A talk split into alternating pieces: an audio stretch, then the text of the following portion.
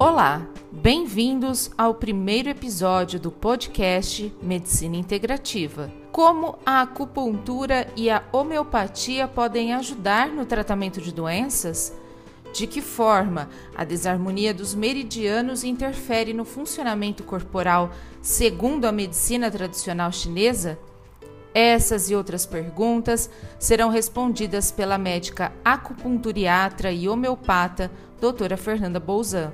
Neste primeiro bate-papo, a profissional fala sobre ansiedade e depressão em tempos de pandemia. Doutora Fernanda, conta pra gente: houve aumento na procura por atendimento de pessoas com sintomas depressivos e ansiosos no consultório?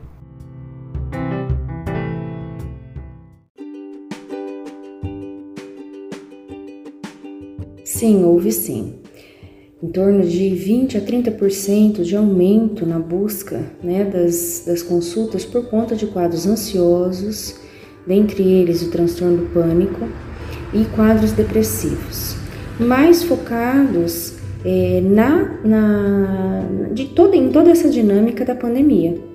Né, o medo de, de adquirir a doença, o medo da perda de, de amigos, de entes queridos, de familiares. Então essa busca ela é recorrente por conta desse medo. Além disso, nós temos os pacientes que desenvolveram quadros emocionais por conta do desemprego, da perda né, do emprego, das instabilidades financeiras geradas né, com a pandemia, e isso também desencadeou quadros emocionais importantes. Todos esses sintomas são muito comuns durante esses quadros ansiosos Dentre eles, a palpitação, aquela sensação né, de taquicardia, aperto no peito, uma sensação que parece angústia. Se você não sabe se é uma angústia, se você está com dor, né? É, em região reto-external que a gente fala, tem pacientes até que tem dor tão importante que acha que está infartando. Um sono agitado, o paciente acorda toda hora, tem insônia, tem um sono não reparador. Pode ter piora dos quadros é, da hipertensão, o paciente já é hipertenso, ou pode desenvolver até um quadro de hipertensão se, esse, se essa ansiedade se tornar muito, muito crônica. Então, esses são os distúrbios principais relacionados ao coração, por conta da ansiedade, que a ansiedade ela mora, né, no coração dentro da medicina chinesa, uma análise mais simplista, né?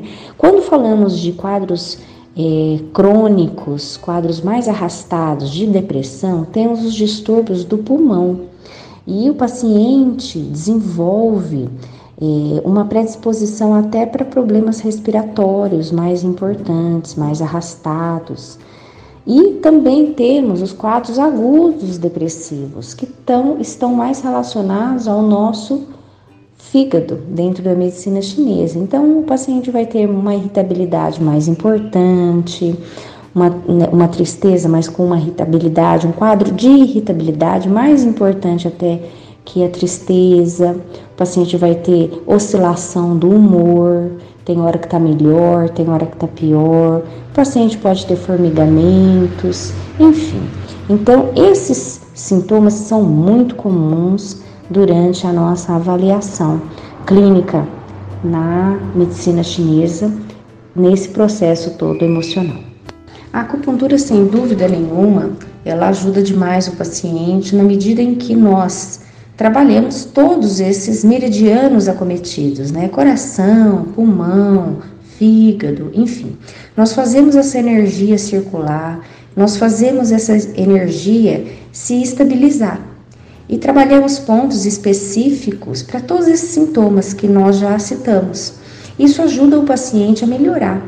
Fora que a partir do momento que o paciente foca no seu tratamento, ele tem conhecimento sobre a sua, a sua dor, né, sobre o seu sofrimento, ele consegue achar meios de se libertar dessas desses sofrimentos, dessas angústias, enfim, desses quadros emocionais.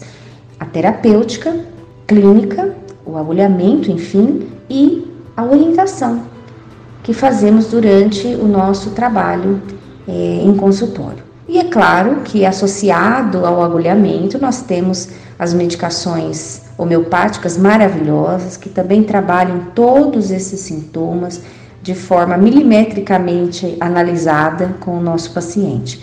Então, a ajuda é enorme para os pacientes que estão sofrendo nesse momento tão difícil. Mesmo que eles venham, tá? Já medicados de, de um outro colega, de um psiquiatra, ou não, né? A gente sabe que a acupuntura ela tem um papel importantíssimo nos quadros emocionais, de auxílio nos quadros mais leves, até unicamente terapeutas, terapias únicas, como nos quadros mais graves, associado ao colega, ao trabalho do colega, do psiquiatra, com outras medicações. Né? Então, nós temos uma, uma possibilidade terapêutica muito bacana, tanto única como associada, para ajudar os nossos pacientes nesse momento tão sofrido.